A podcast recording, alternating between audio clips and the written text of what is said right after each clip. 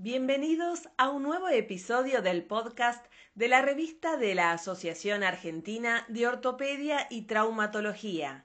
En esta oportunidad les presentamos la sección Pierna y Pie del volumen 85.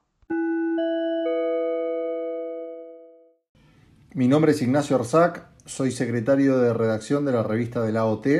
A continuación brindaré información sobre los artículos que se han publicado en los dos primeros números integran el volumen 85.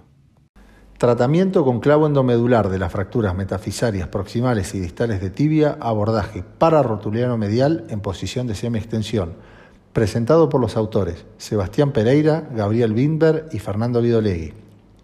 La introducción del clavo de tibia a través de un abordaje infrarrotuliano hace difícil conseguir y mantener la reducción de la fractura debido a la necesidad de flexionar la rodilla para la introducción del clavo.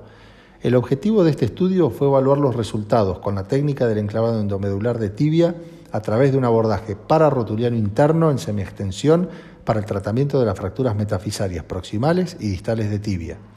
Se observó un eje posoperatorio inmediato adecuado, tanto en el frente como en el perfil, de menos de 5 grados. Ningún paciente presentó un desplazamiento secundario en los subsiguientes controles. Se logró la consolidación ósea en todos los casos, en un tiempo promedio de 5 meses. Como ventaja con la técnica descrita por los autores, podemos mencionar menos tiempo de uso de radioscopía al compararla con la técnica infrarrotuliana clásica, se ha encontrado más simple lograr la reducción de la fractura y mantenerla durante el fresado del canal y la introducción del clavo.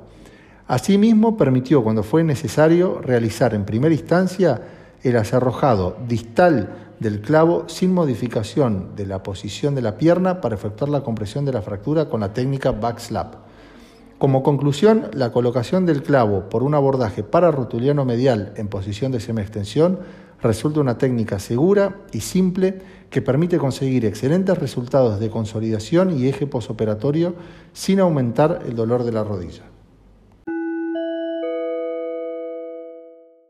Lipoblastoma, una causa inusual de tumoración del pie en niños, presentado por los doctores Paula Violato y Javier Maschio.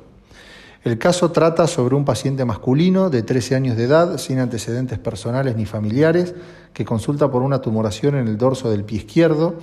La deformidad se había observado a los pocos días de vida y se había incrementado de manera progresiva con el crecimiento normal del niño. Se realizó una biopsia excisional por un abordaje dorsal del pie sin complicaciones. La anatomía patológica confirmó el diagnóstico de lipoblastoma. La evolución quirúrgica fue satisfactoria, sin recidivas ni dolor a un año de la resección. El lipoblastoma es una neoplasia benigna de partes blandas, tiene un patrón de crecimiento lento y no presenta tipía celular. Son tumores poco frecuentes, pueden aparecer en niños menores de 3 años y tienen cierta predilección por el sexo masculino. En general son asintomáticos, superficiales y tienden a localizarse en las extremidades, aunque también pueden comprometer otros sitios.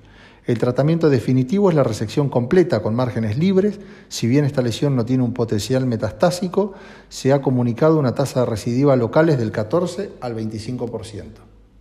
Gracias por escuchar el siguiente podcast de la revista de la Asociación Argentina de Ortopedia y Traumatología, sección pierna, tobillo y pie. Lo invitamos a ingresar en el sitio web de nuestra revista para acceder a los artículos mencionados.